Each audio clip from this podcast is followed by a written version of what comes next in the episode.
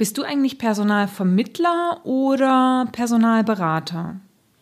So richtig klar ist dir das nicht? Das ändern wir in dieser Folge. Klarheit darüber ist nämlich extrem wichtig, da wir von zwei völlig unterschiedlichen Geschäftsmodellen sprechen, die natürlich auch andere Ansprüche an deine tägliche Arbeit mit sich bringen. Ein kleiner Hinweis an der Stelle. Wir werden in dieser Folge den Personalvermittler wirklich ganz klar vom Personalberater trennen. Ich erlaube mir aber in allen weiteren Podcast-Folgen immer dann, wenn meine Inhalte für beide Seiten gültig sind, ganz allgemein vom Personalberater zu sprechen. Das ist, glaube ich, auch am Markt gängig, dass man Personalberater relativ weit dehnt. Äh, weit dehnt. Also ich werde nur in den Fällen in meinen Podcast-Folgen ganz gezielt Personalvermittler und Personalberater äh, ansprechen, wenn einfach für die beiden Geschäftsmodelle unterschiedliche Regeln gelten. Nur, dass du das weißt. Und dann würde ich sagen, sind wir jetzt ready und starten mit unserer Folge. Herzlich willkommen zum Personalberater Coach Podcast. Blicke hinter die Kulissen erfolgreicher Personalberatungen mit der Brancheninsiderin Simone Straub. Hallo, mein Name ist Simone Straub und ich helfe Personalberatern und Personalvermittlern dabei, ein gut gehendes Geschäft aufzubauen, mit dem sie sich ein interessantes Einkommen erwirtschaften und gleichzeitig das Leben gestalten können, was sie sich wünschen, und zwar ohne dabei die Fehler machen zu müssen, die andere Berater bereits vor ihnen gemacht haben. Eines meiner Seminare, die ich sowohl in-house als auch offen anbiete, ist das Seminar Die zehn Erfolgsfaktoren der Personalvermittlung.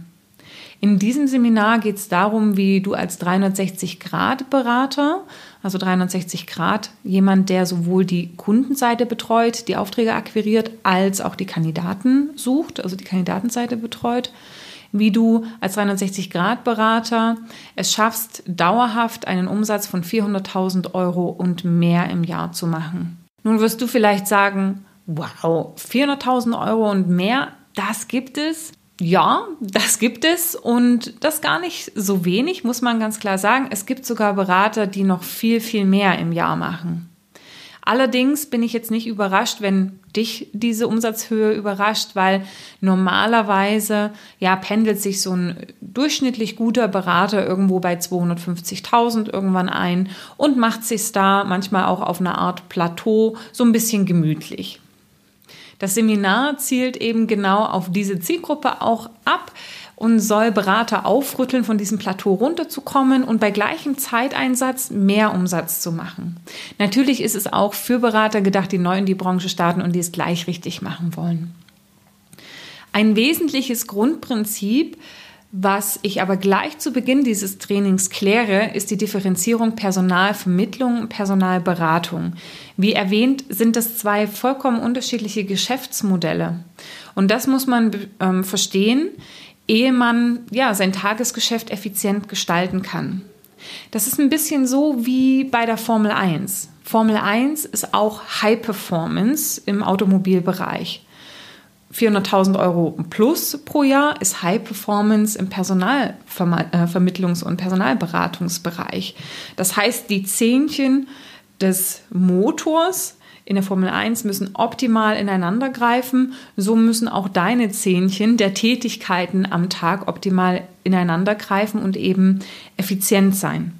Dafür ist es eben wichtig, Klarheit zu haben, sich gemeinsam anzusehen, in welchem Geschäftsmodell bewegst du dich um dann eben auch zu verstehen, was sind wichtige Aktivitäten für dich, um eben auch ja, effizient den Umsatz zu erreichen, den du dir vorstellst. Jetzt schauen wir uns doch das Ganze mal an. Ich frage im Training selber auch immer, was ist, wo seht ihr den Unterschied zwischen Personalvermittlung und Personalberatung? Dann entsteht nach ein bisschen Nachdenken eine Diskussion und meistens ist so der Grundtenor, ja, also es hat mit mehr Qualität zu tun, mehr Qualität im Auswahlprozess, mehr Qualität auch in der Positionsbesprechung. Das heißt, man hilft manchmal auch bei der Profilerstellung, dass sich der Kunde erstmal klar darüber wird, was er eigentlich sucht. Man reichert den Prozess auch mit eignungsdiagnostischen äh, Dingen so ein bisschen an und Manche vermuten sogar hinter der Personalberatung eine Prozessberatung im HR-Bereich, was es nicht ganz ist. Aber irgendwann ist es halt, ja, kommt dieser Grundtenor, dass man sagt, ja, Personalberatung ist irgendwie qualitativer, aber irgendwo muss man auch sagen, vermitteln ja auch die Personalberater und die Personalvermittler beraten ja irgendwo auch. Also so ganz so hm, lässt sich ja doch nicht auseinanderziehen. Ja, es gibt am Markt viele Mischmodelle. Ähm, für diese Folge würde ich es jetzt einfach gern mal ganz schwarz-weiß auseinanderziehen, weil das ist durchaus möglich. Es gibt diese Geschäftsmodelle schwarz und weiß und alle Abweichungen, die davon entstehen, müssen immer wieder auch reflektiert und untersucht werden. Dahingehend ist diese Abweichung denn tatsächlich effizient oder macht es nicht Sinn, wieder auf schwarz-weiß zurückzugehen? Also, Personalberater in klassischer, aus klassischer Sicht ist für mich jemand, der nach Drittelregelung arbeitet. Das heißt, der Personalberater bekommt ein Drittel bei Auftragserteilung, wenn der Kunde den Auftrag unterschrieben hat, ein Drittel bei den ersten verschickten Lebensläufen oder beim ersten Interview und dann das letzte Drittel bei Vertragsunterschrift des Kandidaten oder in dem Moment, wo der Kandidat anfängt. Typische Personalberater sind zum Beispiel ja, Kienbaum oder Egon Zehnder.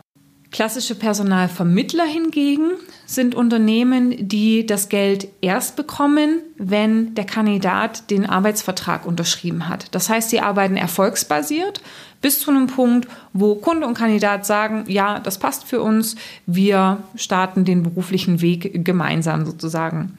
Beispiele für klassische Personalvermittler sind zum Beispiel Robert Half, alle Töchter der S3-Gruppe, ja, Computer Futures, Progressive, Huxley etc., eine Firma wie Radbacher und so weiter und so fort. Nun könnte man sich ja fragen, warum nehmen die einen Geld vorab und die anderen nicht? Sind die, die das Geld erst, erst am Ende des Prozesses bekommen, irgendwo risikofreudiger Möchte man ja fast meinen, nicht? Wenn man überlegt, dass beide eben auch Zeit investieren, Kandidaten zu finden und die einen lassen sich halt bezahlen und die anderen eben nicht. Aber so schwarz-weiß ist es nun mal nicht. Personalvermittlung, also erfolgsbasierte Personalvermittlung, ist nicht risikofreudiger.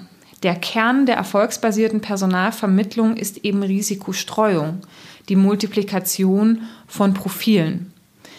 Im klassischen Sinne ist das erfolgsbasierte Prinzip ein kandidatenzentrisches Arbeiten. Das heißt, man arbeitet vom Kandidaten weg, man hat ein gutes Profil und multipliziert dieses Profil in mehrere Unternehmen. Und wenn ich diesen Kandidaten in mehrere Unternehmen gebracht habe, das heißt, derjenige vielleicht vier, fünf Interviews hat, wird es bei irgendeinem dieser Unternehmen schon klappen. Ja, also deswegen, ich setze meine Pferde nicht auf einen Prozess, auf einen Kunden, sondern multipliziere das Profil zu unterschiedlichen Kunden, habe deswegen eine Risikostreuung und ja, kann deswegen auch mit besserem Wissen erfolgsbasiert arbeiten. Kandidatenzentrisches Arbeiten eignet sich natürlich für Märkte, die ganz klar kandidatengetrieben sind. Ja, also Märkte, wo es überhaupt kein Problem ist, Aufträge zu bekommen ja, die Kunden einem die Aufträge hinterher schmeißen, aber es einfach ein Problem ist, Kandidaten zu generieren. Und das sind zum Beispiel so Märkte wie ja, das Thema Softwareentwicklung, Softwareentwickler, Ingenieure, die Pflege, Ärzte, äh, Steuerfachangestellte und so weiter und so weiter. Ja, also da gibt es bestimmt noch ganz viel mehr, aber das sind so Märkte, wo, wenn man einen guten Kandidaten hat, man nur ein paar Unternehmen anrufen muss, die wiederum den Kandidaten dann einladen und ähm, in den Prozess eben ähm, aufnehmen. Ja.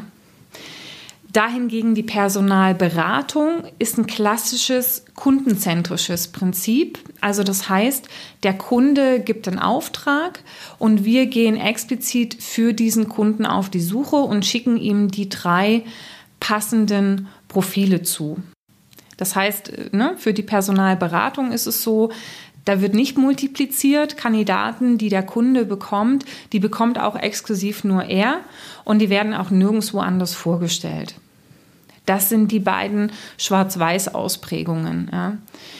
Nun ist es so, dies, diese ähm, erfolgsbasierte Arbeitsweise ähm, funktioniert natürlich nur dann sehr, sehr gut, wenn wir zum einen ähm, eine äh, Positionseingrenzung haben. Das heißt, es funktioniert nur dann gut, wenn die Profile, die wir haben, multiplizierbar sind. Das heißt, sie sind mehrfach vorstellbar.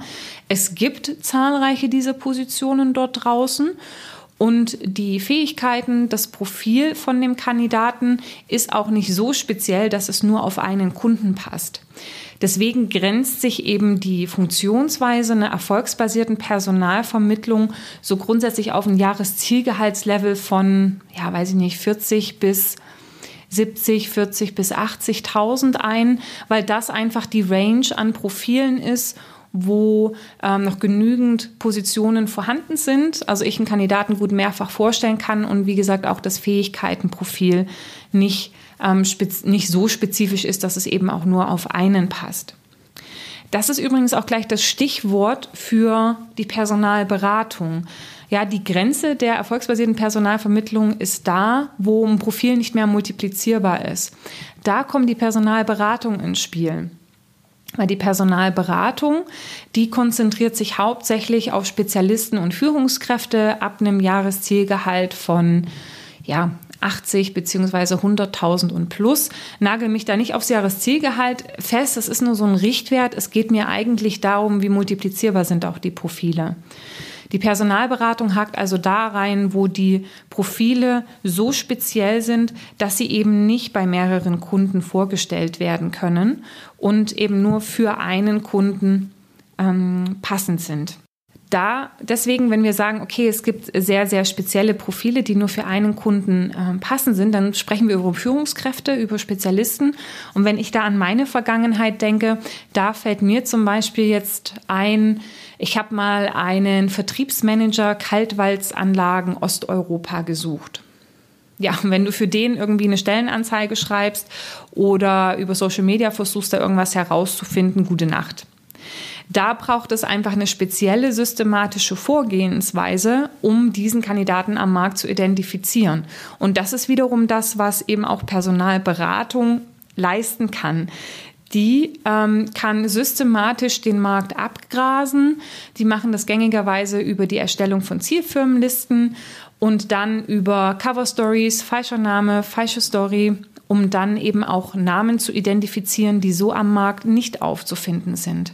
Das ist übrigens der große Vorteil der Personalberatung gegenüber der Personalvermittlung, dass die Personalberatung durch dieses systematische Erstellen der Zielfirmenlisten alle Personen, die potenziell relevant sein könnten, in diesen Unternehmen identen mit Cover Story, falscher Name, falsche Story, ähm, das ist etwas, was sehr spezifisch für die Personalberatung ist. Das macht die Personalvermittlung nicht.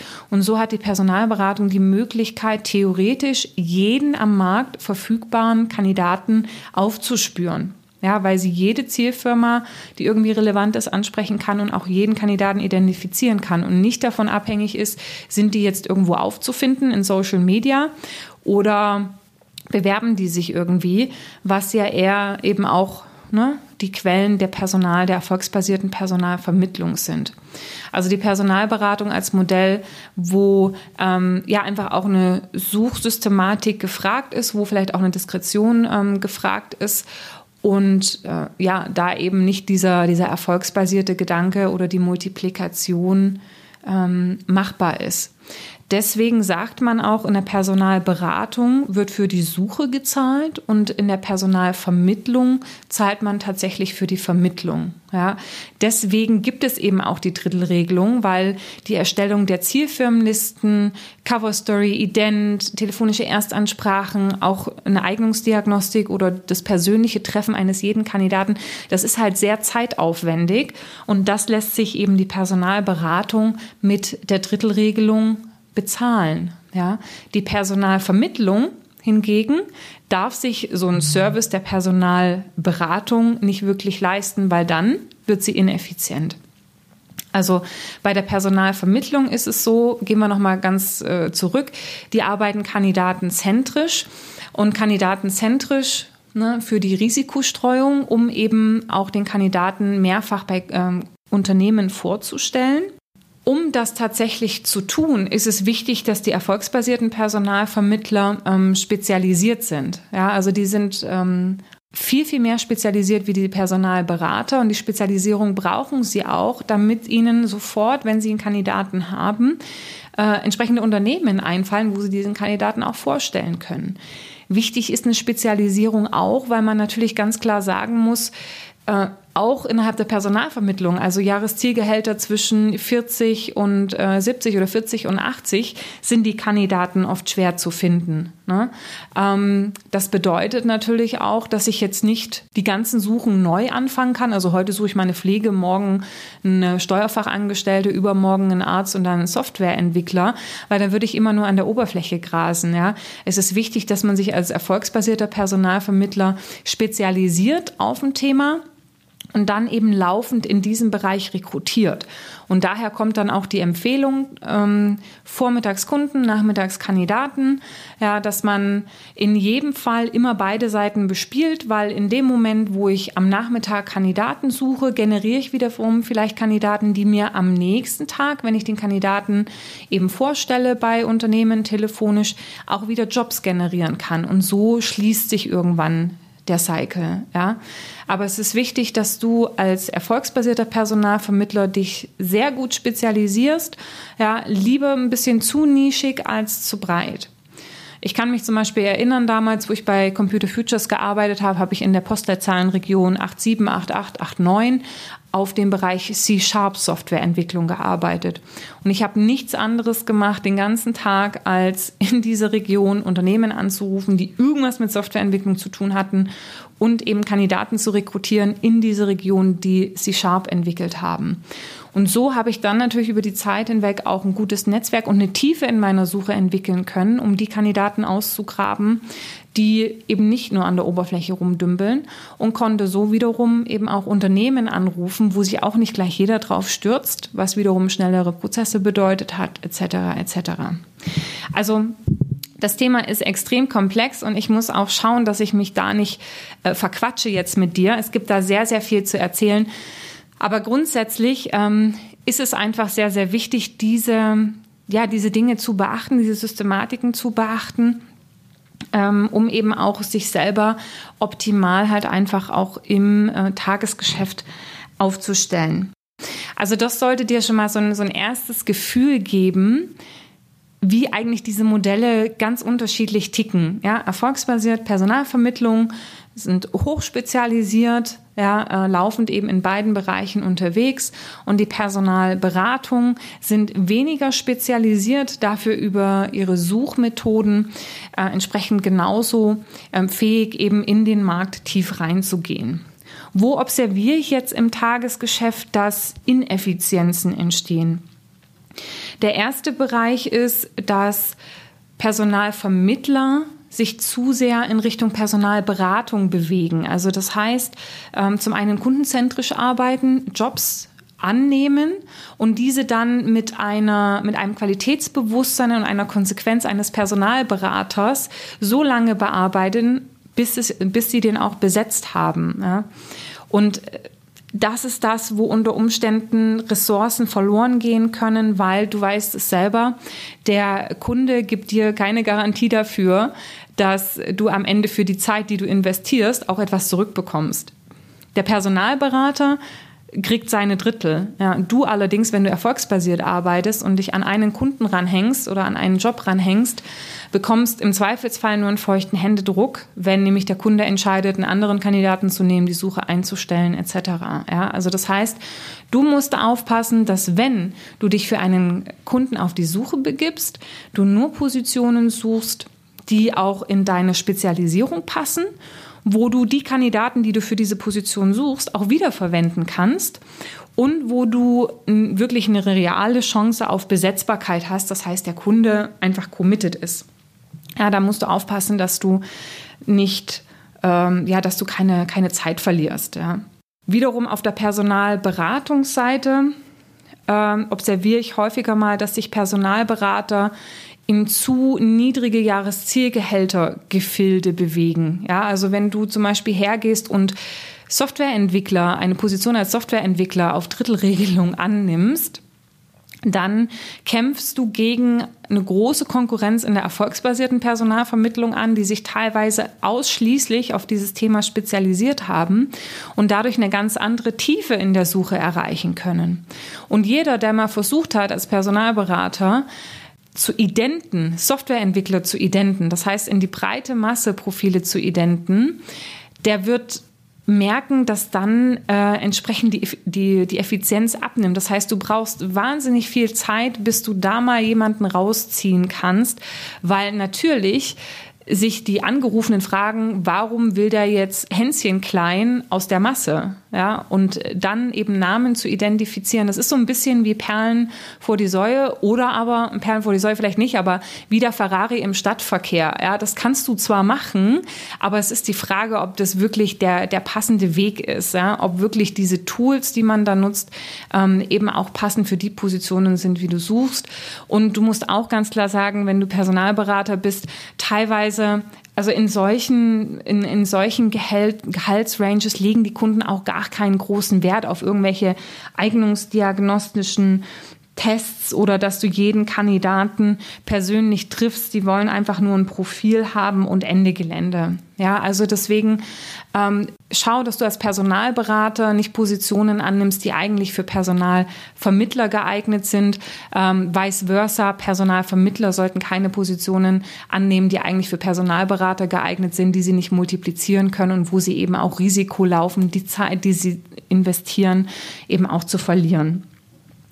Ineffizienzen entstehen auch auf Personalvermittlungsseite, wenn Personalvermittler zu allgemein, zu unspezialisiert arbeiten. Also wenn ich zum Beispiel hergehe und sehe, dass in einem Unternehmen jemand erfolgsbasiert auf dem Bereich Softwareentwicklung arbeitet und dann ganz Baden-Württemberg abdeckt, dann habe ich schon ein sehr, sehr großes Fragezeichen, ja, weil die Softwareentwicklung allein sich in so viele Unterbereiche, ach Quatsch, äh, ja, Softwareentwicklung, genau, sich in so viele Programmiersprachen eben aufsplitten lässt, auch regional ähm, so weit differenzieren lässt, dass man sich eigentlich mit Baden-Württemberg und Softwareentwicklung an sich keinen Gefallen tut, weil du nicht so viele Multiplikationsmöglichkeiten hast. Ja, also als Personalvermittler schau, dass du dich nicht zu breit aufstellst, weil ansonsten vergibst du dir die Chancen auf Multiplikation. Und ähm, die Personalberater sollten schauen, und das ist wirklich auch ein Appell und liegt mir sehr, sehr am Herzen, die Personalberater sollten schauen, dass sie sich nicht durch uninformierte Kunden mehr und mehr in die Erfolgsbasierung ziehen lassen. Weil, und das ist unser Auftrag als Personalvermittler und unser Auftrag als Personalberater, den Kunden darüber aufzuklären, welche Dienstleistung sie eigentlich bekommen. Der Kunde kann nicht erfolgsbasiert erwarten, also mach mal, schick mir mal Profile und dann aber auch die Dienstleistung einer Personalberatung sich wünschen, dass er äh, Kandidaten exklusiv bekommen, dass man sich um diese äh, Projekte wirklich auch kümmert und regelmäßig anruft und äh, dort dran bleibt und so lange sucht, bis die Position zu besetzen ist. Das ist eine Dienstleistung, die die Personalvermittlung nicht leisten kann. Und das ist nicht gut oder schlecht. Man muss einfach dem Kunden die Augen dafür öffnen, dass ja, die Erfolgsbasierung heißt unverbindlich für beide Seiten. Ja. Wiederum aber die Personalberatung ein Modell ist, wo man jemanden bekommt, der wirklich Projektverantwortung übernimmt und so lange sucht, bis eine Lösung gefunden ist. Ja, und wenn man das eben möchte, dass sich jemand ähm, drum kümmert mit Verantwortung und dort eben auch Profile vorstellt und als Berater zur Seite steht, dann sollte man eben auch das Geld dafür zahlen. Und don't get me wrong, es ist kein richtig oder falsch, es ist kein gut oder böse. Man muss immer schauen, für welche Position ist welches Geschäftsmodell am besten geeignet. Und ich habe dir ja schon ein paar Ideen dazu gegeben. Die erfolgsbasierte Vorgehensweise, wie gesagt, in einem Jahreszielgehalt von 40 bis 60, ja, wo man dann auch schaut, vielleicht hat der Kunde auch nicht so einen riesen Druck. Ne, er möchte jetzt erstmal unverbindlich so ein bisschen rumschauen und gucken, was es so sonst noch am Markt gibt. Und äh, ja, dann ist die erfolgsbasierte Personalvermittlung eine gute Sache, weil ja, wir nehmen die, die, die Anfrage vom Kunden auf und melden uns dann, wenn eben ein interessanter Kandidat da ist. Ja.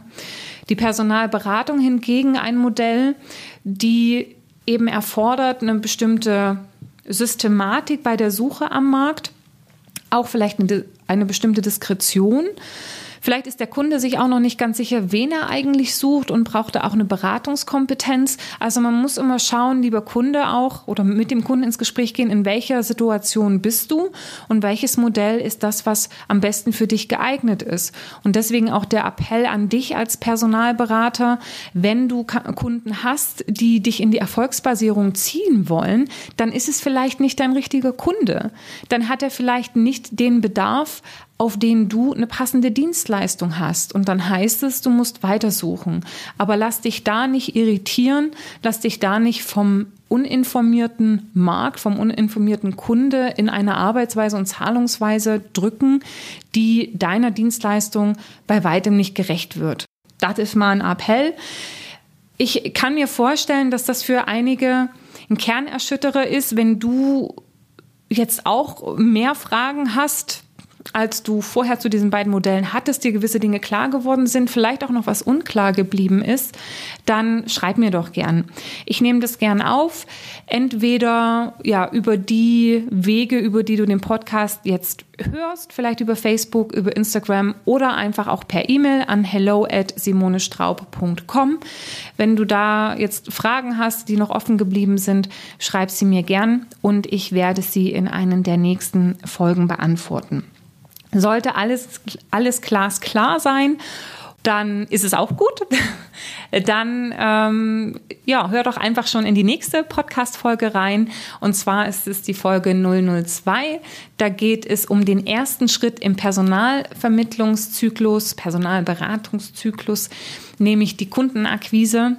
Und ich werde so ein paar Gedanken dazu verlieren, wie du dir das Thema Kundenakquise einfacher machst und das Thema grundsätzlich auch angehen solltest. Hör gerne rein. Ich freue mich auf dich. Bis dahin.